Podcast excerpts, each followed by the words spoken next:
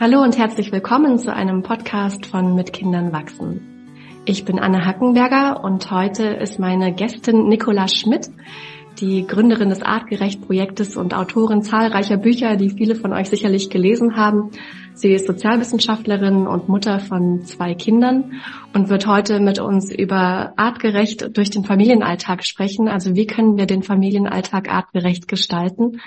Ähm, und du hast ja auch gerade ein neues Buch rausgebracht, Nicola, über all diese Fragen, die Eltern noch haben, wenn sie all die Bücher gelesen haben, hast du gesagt. Und das ist auch ganz, ganz schön, diesen Anlass dafür zu nehmen, einfach mal hier ein bisschen über dieses Thema zu sprechen. Und ich ähm, bin selber gerade ja mittendrin, habe ich dir eben gerade kurz gesagt, ne, heute Morgen mit krankem Kind und alles chaotisch. So ist es ja ganz oft im Leben mit Kindern, dass die Dinge eben nicht genau so laufen, wie wir denken. Und zu den unpassendsten Zeiten sind wir oder die Kinder krank oder steht plötzlich Weihnachten vor der Tür. Das hat man das ganze Jahr irgendwie nicht geahnt und dann ist es da, ähm, so wie wir jetzt gerade ja kurz vor Ende des Jahres sind. Und ich freue mich, dass du da bist. Willkommen, Nicola. Ja, hallo Anne, danke für die Einladung. Ähm, magst du ein bisschen was sagen über dich und über Artgerecht, weil das ist ja schon eine echt sehr besondere Sache. Ich verfolge deine Arbeit schon von Anfang an und bin immer wieder auch inspiriert davon und bringe es in meinen eigenen Familienalltag ein, ähm, aber auch ja, sehr, sehr gerne in, in die Arbeit mit den Eltern.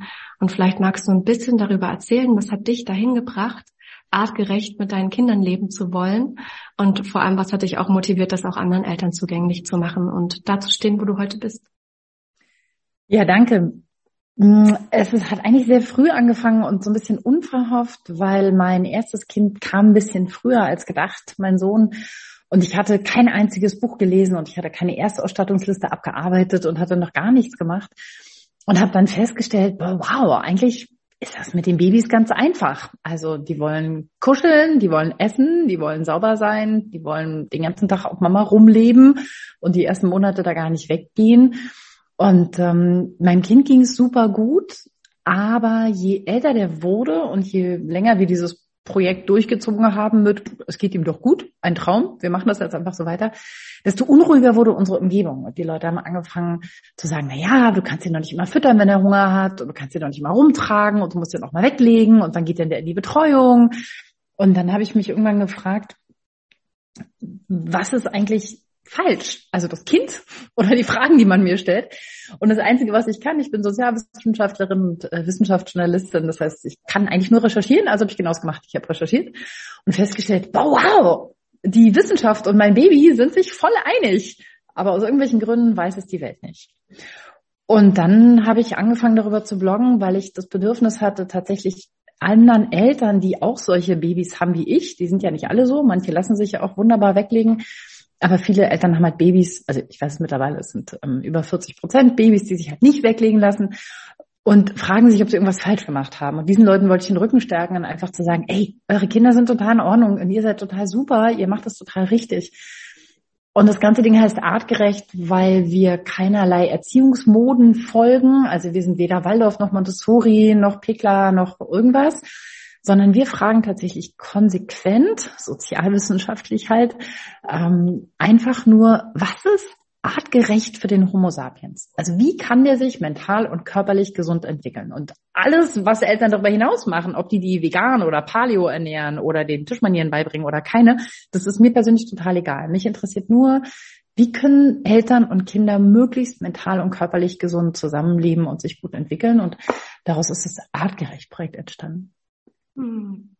Ja, total toll. Und ähm, ja, du bist schon ganz schön viele Jahre jetzt auch damit unterwegs. Deine Kinder waren klein, als du das gestartet hast. Wenn du jetzt mal so zurückblickst auf die Jahre und da, wo sie jetzt heute stehen, deine Kinder und du, was, was gibt es da vielleicht sozusagen in der Rückschau?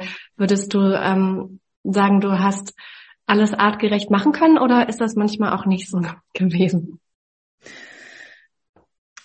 Ähm, in der Rückschau würde ich sagen, dass es erstaunlich gut funktioniert. Also wir sind mehrmals umgezogen. Das heißt, wir haben in Berlin mitten in der Stadt gewohnt. Wir haben in einem Wald, an einem Wald in der Nähe von Bonn gewohnt.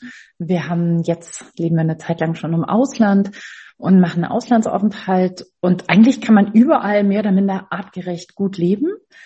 Und ich war vor allen Dingen erstaunt, dass so viele Leute sich dafür interessieren, wie man das machen kann. Also mir wurde immer gesagt, oh, Decke, artgerecht, will doch keiner hören. Jetzt musst du das auch noch so blöd nennen, lass es doch bitte. Und es ist tatsächlich so, dass es total viele Leute bewegt, diese Frage, ja, aber wie können wir denn in den bestehenden Systemen gut mit unseren Kindern leben? Und ich habe jetzt gerade heute Morgen meiner besten Freundin erzählt, dass mein Sohn gestern Abend, relativ spät abends, der ist jetzt schon Teenager, der wird jetzt 15, mir sein Tablet und sein iPhone gebracht hat und gesagt hat, Mama, du musst mir das abends abnehmen. Ich gebe es dir jetzt, weil sonst, sonst daddel ich und ich habe doch morgen Examen und ich will doch schlafen.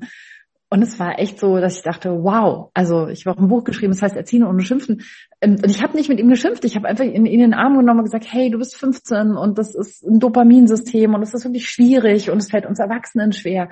Es ist alles gut, jetzt geh ins Bett und ich nehme es dir natürlich gerne ab legst in mein Zimmer, damit du schlafen kannst. Und jetzt mach dir keine Sorgen wegen morgen und hab ihn gekuschelt und geknuddelt und ihn nochmal kurz gekrault und gesagt, komm, jetzt schlafen wir schön, alles so gut. Und das war so faszinierend, das zu erzählen, wie mit wie wenig Stress und Schimpfen und Aggression man eigentlich Kinder großziehen kann. Und es hat viel mit diesem artgerechten Ansatz zu tun, mit viel draußen sein, mit viel in Kontakt sein, mit viel einfach darauf achten, was für Bindungsbedürfnisse sind da. Und wir haben tatsächlich die letzten 15 Jahre war für mich die Bindung zu den Kindern immer ganz oben. Also wenn ich eine Entscheidung treffen musste, und es ging darum, Bindung oder nicht, war meine Entscheidung immer in Richtung Bindung. Und ich merke, dass sich das jetzt echt auszahlt, weil die super unabhängig sind und gleichzeitig total in Kontakt. Und das macht das Leben natürlich viel leichter. Hm, total schön. Das heißt, du kannst es auch wirklich verifizieren mit deinen eigenen Kindern. Du hast es erlebt und du hast es selber ausprobiert und, ähm, und unterstützt ja auch ganz, ganz viele andere Eltern mittlerweile ähm, auf diesem Weg. Und genau, ich muss jetzt natürlich als Sozialwissenschaftlerin sagen, das ist nur eine Fallstudie. Das ist keine empirische Grundlage. Also es sind zwei Kinder. Es kann auch alles Zufall sein. Ähm, die gute Nacht ist, dass wir empirische Studien haben, die sagen, weniger Schimpfen, weniger Druck, mehr Kontakt, mehr Bindung ist in der Regel für alle Menschen gut. Ja, genau. Und du hast ja auch gerade schon so ein paar Eckpfeiler genannt, die zum artgerechten ähm, dazugehören. Und vielleicht magst du das noch ein bisschen mehr ausführen. Was kennen sich diejenigen, die jetzt hier gerade ganz interessiert wahrscheinlich lauschen und auch sich denken, oh spannend, darüber will ich mehr wissen. Vielleicht kannst du da so ein bisschen drüber erzählen. Was sind die wichtigsten Punkte, wenn es um artgerecht geht? Artgerechtes Sein mit den Kindern. Also wenn wir gucken, was das artgerecht für den Homo sapiens, dann ist das erste, wir sind eine kooperativ aufziehende Art. Also erstmal artgerecht für Eltern ist, den Job nicht alleine zu machen, weil dann sind wir gestresst. Wenn wir gestresst sind, zeigen wir negatives Erziehungsverhalten. So, das heißt, macht es nicht alleine und wenn ihr es alleine machen müsst, seid nicht so streng mit euch. Natürlich machen wir tausend Fehler, wenn wir alleine sind, weil dafür seid ihr nicht gemacht. Okay, wir sind dafür gemacht, dass ein ganzes Dorf mit uns die Kinder aufzieht. Und artgerecht ist tatsächlich in Kontakt zu sein, also bei den Kindern zu sein, die Kinder bei Menschen zu haben, denen die Kinder vertrauen, ähm, die Kinder zu schützen.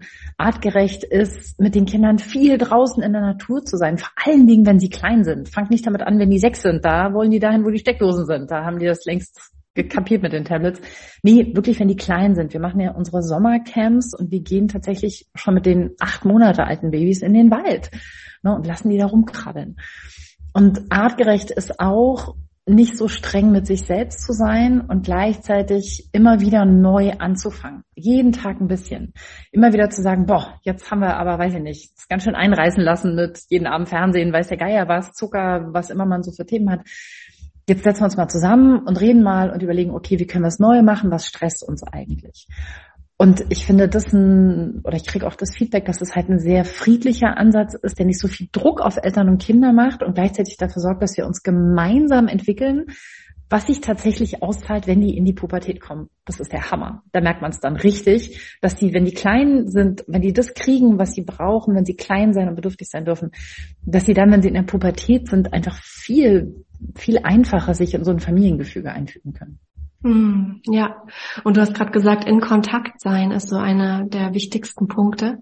Und vielleicht kannst du das noch ein bisschen mehr ausführen, weil in Kontakt sein ist manchmal gar nicht so einfach, wenn ich selber vielleicht auch gerade nicht unbedingt anwesend bin innerlich, weil ich eben eine To-Do-Liste habe ohne Ende und vielleicht alleinerziehend bin und diese ganzen Dinge. Und trotzdem ist es so der, der Kernpunkt ja eigentlich, ne, um den es immer wieder hm. Also was wir immer fragen ist, zum Beispiel, was ist das Bedürfnis hinter dem Verhalten? Das mhm. ist für mich in Kontakt sein. Das Kind benimmt sich unmöglich und jetzt kann ich natürlich sagen, ah, das Kind ist unmöglich. Oder ich kann sagen, okay, Kinder wollen eigentlich kooperieren. Wenn das Kind sich unmöglich benimmt, was ist das Bedürfnis hinter dem Verhalten? In Kontakt sein heißt nicht, ins Kinderzimmer zu stürmen und zu sagen, wer war das? Sondern zu sagen, okay Leute, was braucht ihr? Es ist laut, hier fliegen Sachen, ihr streitet. Was können wir tun? Wie bringen wir diesen Sonntag friedlich zu Ende? Das ist für mich in Kontakt sein.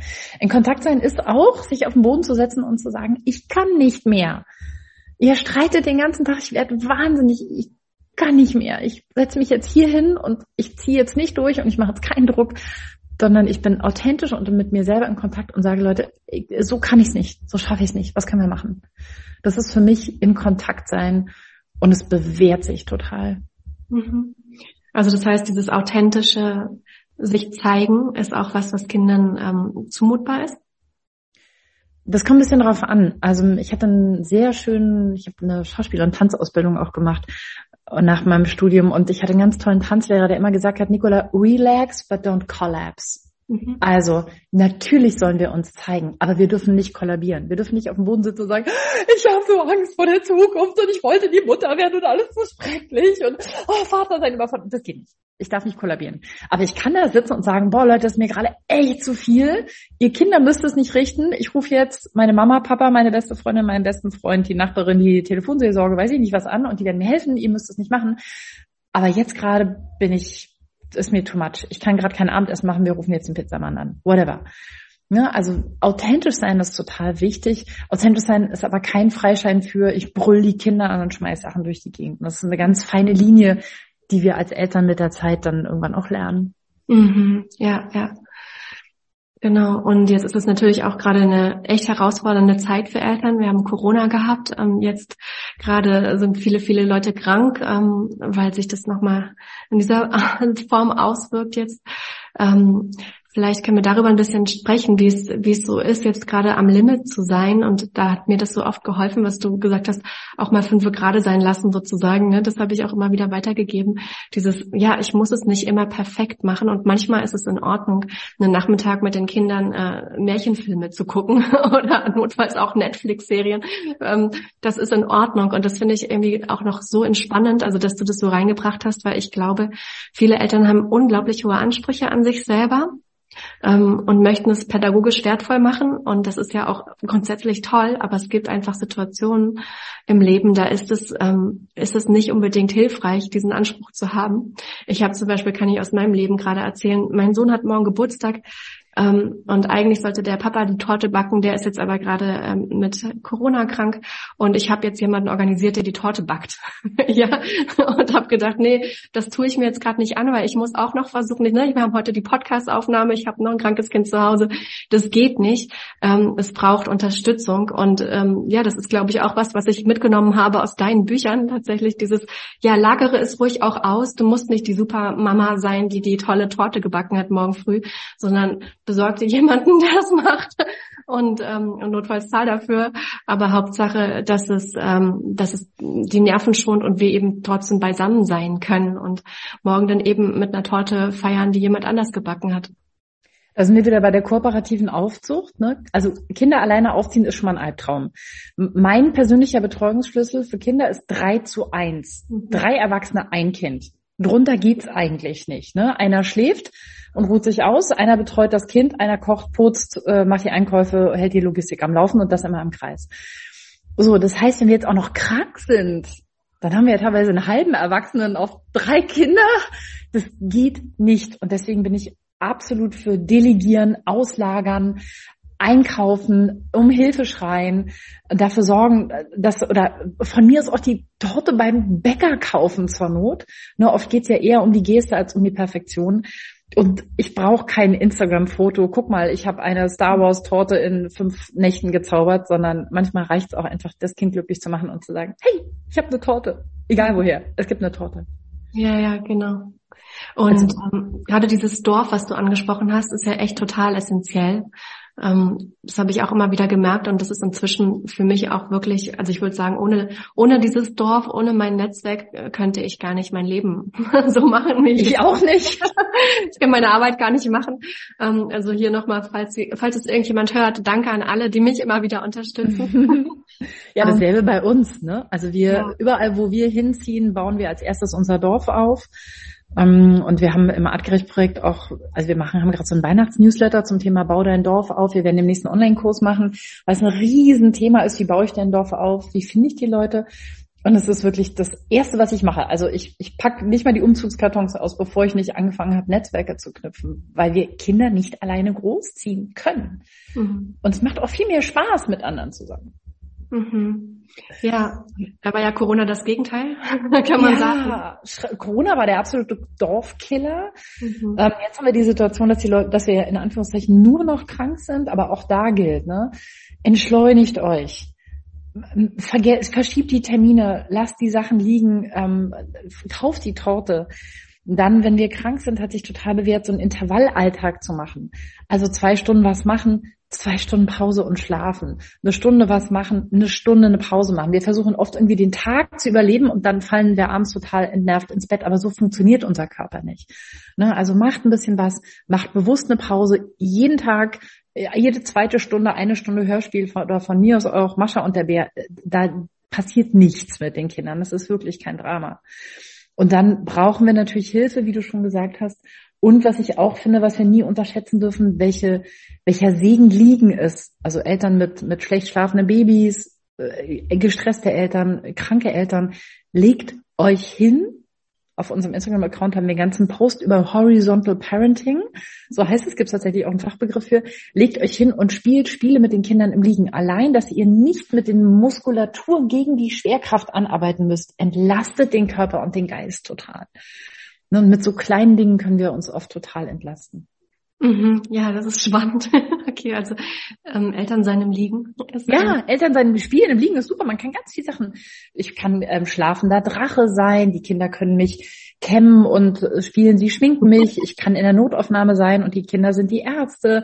Ich kann einen Ball hin und her rollen. Ich kann ein Kind, das unterm Bett ist, auf dem Bett liegend versuchen zu fangen. Muss ich nur meine rechte Hand bewegen. Der ganze Rest kann liegen bleiben. Da gibt es ganz viele Ideen, was man machen kann im Liegen. Und es macht einen riesen. Ja, das ist total die gute Idee. Ähm, und das andere ist ja, dass wir manchmal vielleicht auch den Anspruch haben, wir müssten die ganze Zeit mit den Kindern spielen. Und das ist ja vielleicht auch nicht unbedingt ähm, der Fall, oder? Was sagst ja, du? Ja, das ist nicht artgerecht. Also wir sind gar nicht dafür gemacht, mit Kindern zu spielen. Deswegen haben viele Eltern auch keinen Bock, was gruselig ist, weil wir alle sofort ein schlechtes Gewissen haben, weil wir nicht mit unseren Kindern spielen sollen, äh, wollen. Tatsächlich ist es so, für Spielen mit Kindern sind Nachbarskinder, Cousinen, Cousins, Großeltern zuständig. Eltern sind eigentlich dafür zuständig, die Kinder zu füttern und zu trösten und ansonsten das Dorf am Laufen zu halten. Nicht dafür, zeig mir ein Naturvolk, wo die Eltern am Tag mit den Kindern spielen. Ne? Die jagen, die sammeln, die machen Handwerk, die lachen, die tanzen, aber die spielen nicht mit den Kindern. Und äh, das finde ich auch super entlastend, als mir das klar wurde, dass ich gar nicht dafür gemacht bin, mit meinen Kindern zu spielen. Ich habe, ich spiele viel mit meinen Kindern, aber ich weiß, wenn ich darauf keine Lust habe, muss ich kein schlechtes Gewissen haben, weil es nicht mein ursprünglicher Job ist. Mhm, genau, und die Frage nach dem ursprünglichen Job ist ja sowieso interessant, die stellst du ja auch nochmal in dem Buch, ähm, wo du ein bisschen ja wirklich dahinter kommst auch, wie wir ja mal gelebt haben, wo wir eigentlich herkommen. Und das ist ja wirklich gar nicht so wahr, ne? dass nur Mama und Papa sich um die Kinder gekümmert haben. Nee, überhaupt gar nicht. Also zum ersten Mal ist es so, dass jahrtausendlang überhaupt niemand wusste, wer der Papa ist. Mhm. Da geht schon mal los. Ne? Das heißt, dieses, diese Dreierkombination Mama, Papa, Kind ist ja eine völlig neue Erfindung. Und ähm, dann gibt es ein schönes Zitat äh, von Souvent Fusumé, die mal gesagt hat, sie wusste, bis sie sechs war, gar nicht, dass sie eine einzelne Mama hatte. Alle Frauen im Dorf waren ihre Mütter, weil mhm. alle haben sie getragen, alle haben sie getröstet, alle haben sie gefüttert. Ähm, in vielen Kulturen werden die Kinder auch von anderen Leuten gestillt, also ganz von ganz früh an, ne? solche, solche sogenannte Milchgeschwister. Ähm, das heißt, diese, diese Idee, dass es ein Kind ein Erwachsener oder ein Kind zwei Erwachsene ist total neu. Und das dürfen wir total entspannt aufbrechen. Wichtig ist halt nur, wir würden unser Kind niemals einem vorbeiziehenden Tribe in die Hand drücken und sagen, hier, nimm mal. Ne, sondern die kennen die Leute von Geburt an und die Leute sorgen für sie, die sind Teil der Familie. Und wenn wir das ansatzweise abbilden können mit Nachbarn, Freundinnen, äh, Verwandten, entfernten Verwandten, Wahlverwandten und wirklich lange Netzwerke, lange Beziehungen aufbauen können für die Kinder, dann können wir uns enorm entlasten. Mhm, ja, vielleicht magst du ein paar Sätze dazu sagen, wie das geht, weil vielleicht sitzt jetzt irgendjemand hier und hört zu und denkt sich, ja, aber ich habe gar keine Zeit dafür oder ich ähm, bin irgendwie so energielos, ich schaffe das doch gar nicht. Vielleicht kannst du dafür ein paar Tipps geben. Also der erste Schritt ist tatsächlich völlig banal und der lautet, sagt euch guten Tag. Hm. Begrüße die Menschen, die du siehst. Begrüße die anderen Eltern beim Kindergarten oder in der Schule. Begrüße deine Nachbarn und zwar nicht mit Hallo, zack weg, sondern mit Hey, wie geht's dir? Blickkontakt. Wer bist du? Ich interessiere mich für dich. Also nehmt Kontakt auf. Wir sind oft so gestresst, dass wir uns nicht mehr diese 30 Sekunden nehmen. Und wenn ihr keinen Kontakt aufnehmen könnt, kann ich auch nicht immer. Ich habe auch Termine. Ich muss, ich bin lange 6000 Kilometer Bahn gefahren zu irgendwelchen Vorträgen durch, durch ganz Europa und ähm, musste immer zu irgendwelchen Zügen. Dann bin ich halt an meiner Nachbarin vorbei und gesagt, hey, ich muss zum Zug, aber ich würde so gerne mal wieder hören, wie es dir geht. Wenn ich zurück bin, kann ich mal an deiner Tür klopfen. Dann helft einander.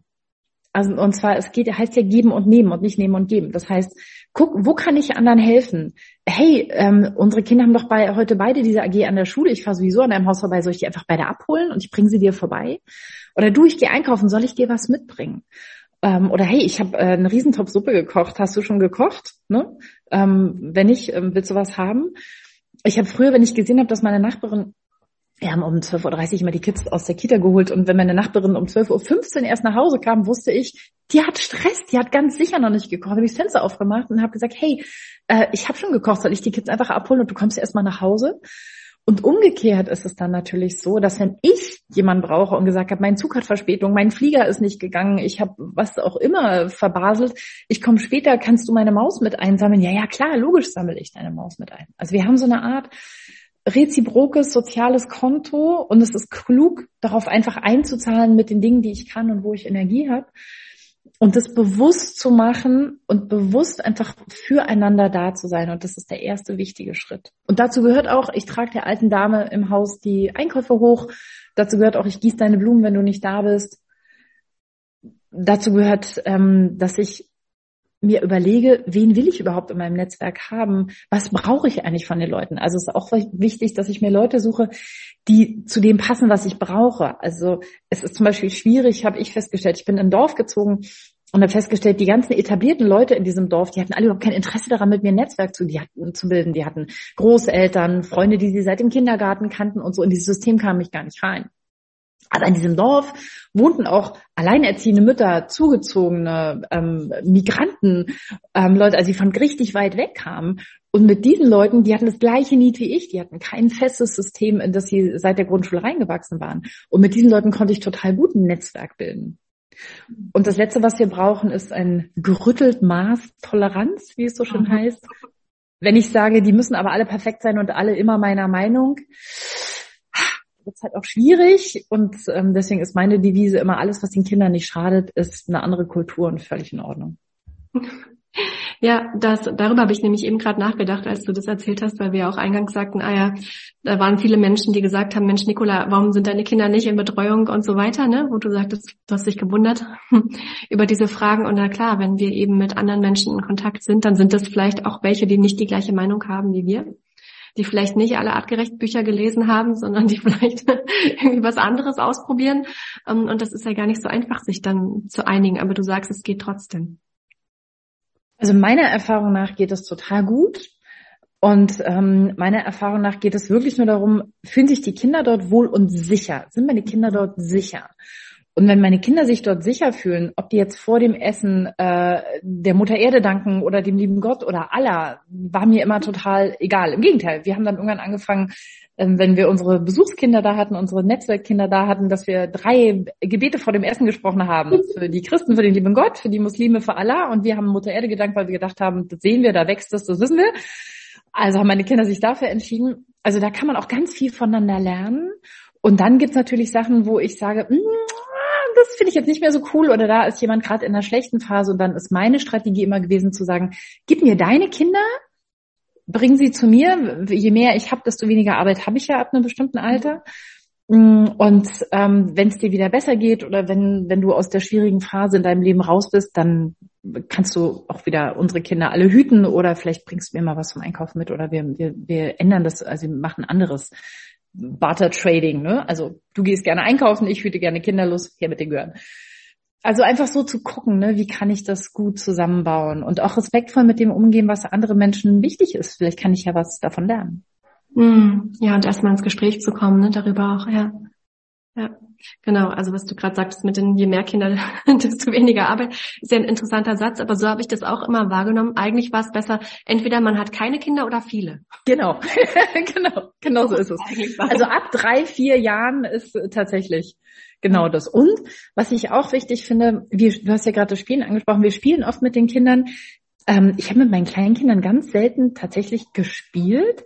Wir haben immer Wäschewaschen gespielt. Mhm Badputzen gespielt. Spülmaschine. Eine Spülmaschine ist ein Riesenpuzzle. Da haben wir Puzzle gespielt. Ich ähm, bin mit den Kindern rausgegangen und habe sie auf dem Kartoffelacker Kartoffeln ausgraben lassen und habe nebenbei da gesessen und Bücher geschrieben. Also ich habe immer versucht, das Spielen der Kinder oder das, ich muss die Kinder beschäftigen, ich kann ja auch zwei Vierjährige nicht drei Stunden unbeaufsichtigt miteinander spielen lassen, in das einzubauen, was ich sowieso machen musste. Wir haben Kochen gespielt und das hat sich total bewährt und ist tatsächlich das, was auch ähm, traditionell oder in der Natur lebende Völker tun würden.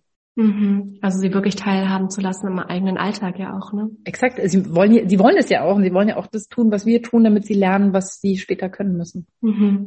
Genau, und in dem Moment ähm, schaffe ich es eben auch, meine Wäsche zusammenzulegen oder die Dinge zu tun, die im Alltag eben anstehen, wenn ich die Kinder mittun lasse. Natürlich sind die nicht eine wirkliche Hilfe, aber sie lernen es dabei trotzdem auch. Genau, darum geht's ja nicht. Meine Wäsche ist am Ende irgendwie zusammengelegt. Da sind wir wieder beim Perfektionismus. Mhm. Vielleicht ist das Bad nicht so sauber, wie ich dachte und die Wäsche nicht so ordentlich, wie sie sein könnte. Aber ich hatte einen tollen Nachmittag mit den Kindern und am Ende ist der Haushalt halt trotzdem auch gemacht. Und äh, die Kids haben was gelernt und ich bin eigentlich entspannt. Das kann für alle der bessere Weg sein. Mhm, ja. Und ähm, wie ist es, wenn wir vielleicht aber auch innerhalb der Familie unterschiedliche Meinungen haben dazu? Das kommt ja auch immer wieder vor. Die Frage kriege ich auf jeden Fall auch oft und du sicherlich auch. Ähm, wie ist es, wenn vielleicht die Mutter diesen Weg gehen will, aber der Vater eine andere Idee dazu hat oder andersherum? Wie machen wir das innerhalb der Familie? Da hilft nur eins und das ist Kommunikation. Und zwar die gleiche respektvolle Kommunikation, die wir den Kindern gegenüber an den Tag legen, auch dem Partner, der Partnerin gegenüber an den Tag zu legen. Also zu fragen, okay, was stellst du dir vor? Welche Sorge hast du? Was stresst dich? Hm, was ist schwierig daran, wenn ich das so mache für dich? Wenn du das so und so machst, fühlt sich das für mich so und so an. Das macht es für mich schwierig. Wie könnten wir es anders machen? Ne? Also mit wie und was Fragen in Kontakt bleiben, das hatten wir von am Anfang, und schauen, können wir da zueinander kommen? Und dann sagen mir viele Leute, ja, äh, mein Partner, meine Partnerin hört mir gar nicht zu und ähm, es hat total festgefahren. Dann sind wir auf einer Paartherapie-Ebene. Dann haben wir ein Paarproblem. Da geht es nicht mehr um Erziehung. Die einigen sich auch nicht über die Rentenbeiträge äh, und die einigen sich auch nicht darüber, welches Auto sie kaufen. Die, das lässt sich nur besser wegschieben. Und Kinder bringen immer die Themen hoch, die wir wegschieben wollen. Mhm. Da muss ich auf der Paarebene gucken, okay, brauchen wir vielleicht einen Coach? Wollen wir uns mal mit Freunden zusammensetzen? Wollen wir vielleicht uns mal mit einem Profi zusammensetzen und schauen, wie können wir in unseren Kommunikationsstrukturen arbeiten? Mhm. Also auch hier ist es gut, Hilfe zu holen und es nicht alleine bewältigen zu wollen. Immer, Immer. Also wie gesagt, Homo sapiens. Also es gibt immer, jedes Ding hat drei Seiten. Eine Seite, die du nicht siehst, Anne. Mhm. Eine Seite, die ich nicht sehe, Nicola. Und eine Seite, die wir beide nicht sehen. Und dafür brauchen wir einen dritten. Mhm. Ja, super. Und jetzt kommt ja Weihnachten, das heißt, ähm, manche werden auch wahrscheinlich in ihren Ursprungsfamilien sein, werden mit Großeltern sein, diese ganze Situation, die da auf uns zurollt, wo wir plötzlich merken, huch, ich bin nicht nur Mutter, ich bin auch immer noch Tochter und es geht schneller, als wir gucken können, dass wir auch wieder in dieser Rolle sind. Das heißt, was auf der einen Seite sich vielleicht manchmal auch romantisch und toll anhört, Großfamilie und wir sind alle beisammen und so weiter und so fort, kann ja auch durchaus mal schwierig werden, gerade wenn es dann vielleicht auch doch Bilder gibt, wie Weihnachten sein sollte und wie das alles so kommen darf, bitteschön und nur so und nicht anders. Ähm, vielleicht kannst du ein bisschen davon erzählen, wie kann man eigentlich artgerecht durch diese Zeit kommen, durch die Weihnachtszeit? Auch da möchte ich aufgreifen, was du vorhin gesagt hast. Erstmal fünf gerade sein lassen. Ja, die Kinder essen vielleicht mehr Plätzchen oder dürfen mehr als sonst und gleichzeitig geht die Welt davon in der Regel nicht unter. Es sei denn, die Kinder sind krank, da muss ich klare Grenzen ziehen, aber das ist ein Spezialthema. Und dann ist es auch hier wieder wichtig, sprecht die Dinge ab.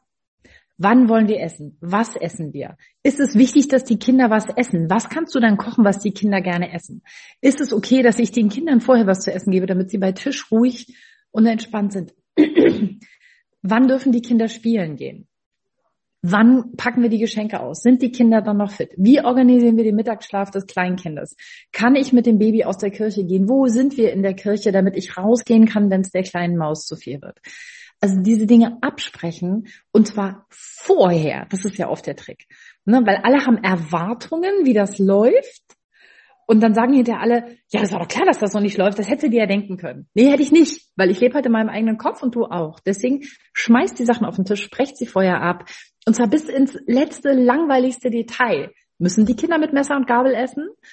Ähm, dürfen die Kinder viel Nachtische essen? Wie viel Kekse dürfen die Kinder haben? Wann gibt's die Kekse? Was immer euch wichtig ist, sprecht es ab. Was sollen die Kinder geschenkt kriegen? Wie viele Geschenke dürfen die Kinder kriegen?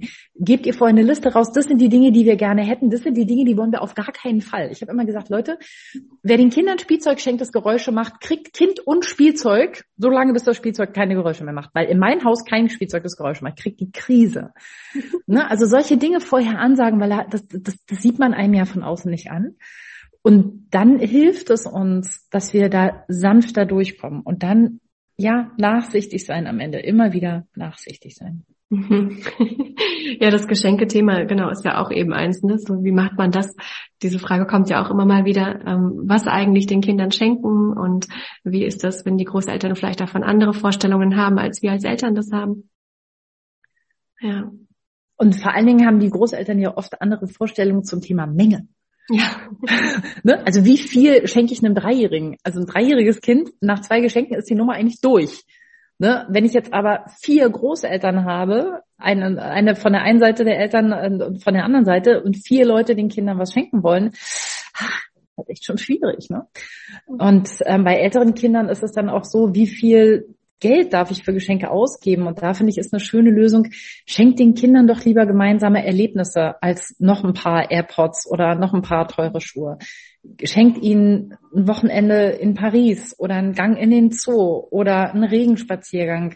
Das ist doch viel, das, daran werden die sich viel mehr erinnern, als ob sie jetzt noch ein paar blaue Tonschuhe gekriegt haben oder nicht. Mhm. Ne, also da auch mal anfangen, um die Ecke zu denken was ist denn das, was ich wirklich will? Und, damit sind wir auch wieder am Anfang, was bringt mich wirklich in Kontakt? Ja, genau, dachte ich auch gerade, das ist ja wieder das Kontaktthema eigentlich, ne? Immer. Menschen suchen immer Kontakt. Also diese gemeinsame Zeit mit den Kindern ist eigentlich wichtiger als ähm, dass alles glänzt und glitzert in der Wohnung und Naja, überleg mal, woran erinnern wir uns? Mhm. Erinnern wir uns daran, wie viel Lametta auf dem Weihnachtsbaum hing oder daran, ob unsere Eltern total gestresst waren an Weihnachten, weil sie geputzt und geschmückt und gebastelt und weiß nicht was haben? Ähm, oder daran, dass sie total entspannt waren und vielleicht war gar nicht so viel Lametta, aber also ich weiß es nicht mehr. Mhm. Ja, so diese eigenen Vorstellungen loszulassen, die wir so haben, ne, wie Weihnachten sein muss. Ich erinnere mich auch an ein Weihnachten, wo ich irgendwie dieses Astrid Lindgren Buch, äh, Weihnachtsbuch vorlesen wollte, dieses dicke, ich weiß nicht, ob du das kennst. Und meine Kinder sagten dann irgendwie nach der dritten Geschichte, Mama, dürfen wir jetzt wieder rübergehen? Kinder sind so toll. Die hat nämlich eigentlich gar keinen Bock, das zu lesen. Das haben sie nur mir zuliebe gemacht. Ist ja auch okay. Kinder dürfen mhm. was uns zuliebe machen, aber es ist ähm, ja spannend zu sehen, dass es oft eher mhm. unsere Vorstellungen sind, als dass die mhm. Kinder es wirklich bräuchten. Ne? Ich finde, dazu gibt es ein ganz tolles Buch, kann man Kindern super vorlesen und gleichzeitig fand ich das total hilfreich für mich als Mutter. Das heißt, äh, Patterson kriegt Weihnachtsbesuch. Mhm, ja. Aus der Reihe Patterson und Findus von mhm. Sven Nordquist. Und Patterson äh, bricht sich den, also verknackt sich den Fuß und äh, kann nicht richtig Weihnachten feiern. Und dann haben sie irgendwie so einen improvisierten Tannenbaum und äh, kein Essen im Haus und Findus ist total angenervt, weil es kein richtiges Weihnachten ist. Und dann kommen die Nachbarn und bringen Sachen. Mhm. Und das Schöne an diesem Weihnachten, oh, kriege ich Gänsehaut, wenn ich es erzähle. Mhm. Das Schöne an diesem Weihnachten sind diese Nachbarn, die kommen und Sachen bringen und dann sind plötzlich alle da und alle sagen, Mensch, das müssten wir viel öfter machen. Und irgendjemand sagt, oh, ich breche mir auch mal den Fuß, dann kriegt man so viel Besuch an Weihnachten. Und ich dann denke, ja, darum geht's auch am Ende. Das ist das Dorf, von dem du sprichst, ne? Dass, dass wir da zusammenhalten. Ja. Genau. Ja. Mhm. Ähm, jetzt haben wir viel gesprochen über den Kontakt äh, zu den Kindern, vielleicht auch zu dem Dorf. Wie ist es mit dem Kontakt zu uns selber? Hast du dazu auch was zu sagen? Ja, wir haben ja viele Elternkurse und ich, wie gesagt, ich mache diese Sommercamps, wo wir mit Eltern in den Wald gehen. Und da geht es natürlich ganz viel darum, dass ich nur im Kontakt mit meinen Kindern sein kann, wenn ich in Kontakt zu mir selbst bin. Mhm. Da finde ich, gibt es eine ganz schwierige Stelle, so ein bisschen so eine Schneide, auf der wir uns immer bewegen. Bei Kontakt zu mir selbst heißt nicht ich zuerst. Ne? Oft sind meine Bedürfnisse so schlecht erfüllt als Mutter oder Vater, dass ich dann so eine Krise kriege, die dann heißt, ne, jetzt erstmal ich ähm, und danach mir die Sintflut. Und das sollte uns eigentlich nicht passieren. Wir sollten eigentlich in der Lage sein, zu sagen, okay, ich bin in Kontakt mit mir, ich sehe, dass ich das Bedürfnis habe, aber ich bin immer noch, das schwächste Glied in der Kette ist immer noch das Kind. Also mhm. die Bedürfnisse der Kinder gehen bis zu einem gewissen Alter halt immer vor. Und dann, wenn die so zwei, drei sind, lernen sie zu warten, weil ich muss jetzt auf Toilette und ich gehe jetzt auch, mein Schatz, und das schaffst du. Und äh, bis ich ein Wochenende in Paris verbringen kann, kann es halt dauern, bis die im Grundschulalter sind und älter. Ne? Also bis die acht, neun, zehn sind, je nachdem, wie, wie gut die da im Netzwerk gehalten sind, dass die das gut aushalten können. Aber in Kontakt mit mir sein fängt oft viel, viel kleiner an. Wir träumen oft davon. Also ich habe, als meine Kinder klein waren, immer gesagt, wenn die mal groß sind, liege ich eine Woche am Pool und lese den ganzen Tag. Und weißt du was, Anne, die sind elf und 15, ich habe es noch immer nicht gemacht. Und wenn man da am ist, dann arbeitet man ganz Ja, ja, genau. So, oh, die Kinder sind nicht da, jetzt schreibe ich da noch ein Buch. genau. Ähm, darum geht's aber am Ende nicht. Die Erfahrung zeigt, es geht um diese kleinen Momente im Alltag. Ich trinke jetzt in Ruhe meinen Tee und ich scrolle nicht durch den Instagram-Kanal des Artgerecht-Projekts, auch wenn der wirklich gut ist. Trotzdem, ich trinke jetzt in Ruhe diesen Tee. Ich bin jetzt in Kontakt mit meiner besten Freundin. Ich sehe jetzt diesen Sonnenuntergang, ohne ein Foto davon zu machen. Ich gehe jetzt ins Bett und ich ziehe mir nicht noch drei Folgen Suits, Big Bang Theory, weiß der Geier was rein, Stranger Things. Ich gehe ins Bett. Ich dusche jetzt. Und zwar nicht hektisch, hektisch, zack, zack, zack, sondern oh, warmes Wasser. Oh, ne, du hörst schon, wie ich anfange zu atmen. Dieses im Moment sein, ist in Kontakt sein mit mir selber und klar kommen dann auch Gefühle hoch wie, oh Gott, eigentlich ist mir gerade alles zu viel. Und dann darf das raus und dann darf ich auch mal weinen unter der Dusche und dann darf ich danach jemanden anrufen und sagen, du, mir ist gerade unter der Dusche klar geworden, es ist mir gerade echt too much. Können wir das bitte nächste Woche absagen? Oder ich will gar nicht in die Türkei fliegen mit den Kindern nächste Woche zum Urlaub. Ich packe es gar nicht, ich will einfach nur in meiner Wohnung bleiben und meine Ruhe haben mit den Kids. Wir sind eigentlich alle krank. Das ist in Kontakt sein und gucken, was, was brauche ich denn, damit ich wieder was geben kann. Und dann diesen Brunnen auch füllen und sagen, kannst du mal zwölf Stunden die Kinder nehmen, ich muss einfach pennen. Mhm, ja. Und immer wieder zu schauen, was, was brauche ich, was brauchen die Kinder, was braucht die Situation. Genau. Und einfach gucken, trotzdem immer, wer ist das schwächste Glied der Kette. Also mhm. es kann schon sein, dass ich das schwächste Glied der Kette bin, das sollte aber eigentlich so weit nicht kommen, weil ich bin älter, ne? also ich bin Eltern, ich bin älter und ich muss eigentlich da sein. Ich muss den Kindern Sicherheit geben. Wenn ich das nicht kann, brauche ich jemand, der es für mich machen kann und sagen kann, Mama, kannst du bitte deine Enkel mal nehmen? Ich muss mal durchschlafen. Und ähm, dann einfach schauen, was brauchen die Kids? Oft brauchen die Kinder gar nicht so viel, wie wir denken. Ne? Also ich bin auch so eine Mutter, die dann so, ah, es muss perfekt sein und dann stelle ich manchmal fest, boah, den Kindern ist es total egal, den reichen 80 Prozent auch, dann bin ich nicht so gestresst, dann geht es den Kindern besser. Wieso mache ich das eigentlich? Ne? Und auch das ist in Kontakt sein. Hm. Ja, ja, toll. Danke, Nicola. Das sind, glaube ich, echt schon viele ganz, ganz hilfreiche Tipps. Und wer da gerne tiefer tauchen möchte, der darf ja auch sehr, sehr gerne oder sie deine Bücher lesen. Von denen gibt es ja inzwischen echt eine ganze Reihe und wir verlinken das auch hier. Vielleicht magst du ähm, nochmal sagen, wie man dich erreicht, wie man in Kontakt kommt, wenn man mehr über Artgerecht und über dich erfahren mag. Ja, total gerne. Also wir haben tatsächlich elf Bücher am Markt mittlerweile. Vom Babybuch über das Kleinkindbuch, über das Geschwisterbuch, den Elternkompass als Sachbuch, Erziehen ohne Schimpfen und jetzt artgerecht durch den Familienalltag. Die sind in sieben Sprachen übersetzt, also die gibt es auch auf Spanisch und Tschechisch und Chinesisch und Koreanisch und Italienisch, also wenn ihr da Bedarf habt. Ansonsten findet ihr uns über www.artgerecht-projekt.de auf unserer Website. Dort findet ihr auch artgerecht Coaches, die euch unterstützen können im Familienleben, wenn ihr sagt, boah, klingt alles total nett, aber uns fliegt es gerade echt um die Ohren. Wir brauchen mal ein professionelles Dorf von außen und einen Blick. Wir bilden Leute aus, die euch helfen können. Ihr findet uns auf Instagram unter Artgerecht Projekt und auf Facebook unter Artgerecht Projekt. Ihr findet uns auf Twitter unter Artgerecht, aber ich weiß nicht mehr wie lange, weil Elon Musk ja gerade lustige Dinge auf Twitter macht. Und ihr findet uns jeden Sommer im Wald. Tatsächlich. Also wenn ihr bei uns euch für den Newsletter anmeldet, dann kriegt ihr die Infos, wann man mit uns im Sommer im Wald eine Woche artgerecht leben kann. Ja, super. Total toll. Gibt's noch irgendwas, was du ähm, zum Schluss sagen möchtest, was du mitgeben möchtest für alle, die hier zuhören? Was sich total bewährt hat, sind zwei Dinge. Erstens, zu wissen, Kinder sind in sich gut. Kinder spiegeln uns immer. Das ist hart und ich habe auch Tage, wo ich denke, aber heute sind mal die Kinder schuld. Wenn ich dann wieder bei Ruhe und Kraft bin, weiß ich, nee, es liegt einfach nicht an den Kindern. Jasper Juhl sagt, wir sind vollumfänglich für die Stimmung in der Familie verantwortlich, bis die Kinder 18 sind. Und ich würde sogar sagen, bis sie 21 sind, denn dann ist rein wissenschaftlich betrachtet das Gehirn überhaupt erst ausgereift. So, eure Kinder sind gut. So, und die beste Haltung Kindern gegenüberzutreten ist, das wird. Du haust vielleicht noch dein Geschwister, du machst vielleicht noch ins Bett, du kannst vielleicht noch nicht Mathe, aber das wird. Du wirst es lernen. Wir wissen aus Studien, dass Eltern, die an ihre Kinder rangehen mit so einer Haltung von, ja, klappt im Moment noch nicht und heute war echt ein mieser Tag, aber wir kriegen das hin. Das wird viel bessere Ergebnisse erzielen in ihrer Erziehung, als Eltern, die sagen, oh Gott, wie soll das nur werden? Alles ganz schrecklich, der lernt das nie. Deswegen wenn ich Eltern nur eine Sache mitgeben würde, ist dann glaubt an euch selbst, tut nie was, was sich schlecht anfühlt in eurem Bauch und glaubt an eure Kinder, denn in 99,9 Prozent der Fälle gilt, das wird. Super, danke schön. Danke, Nicola, für deine Zeit.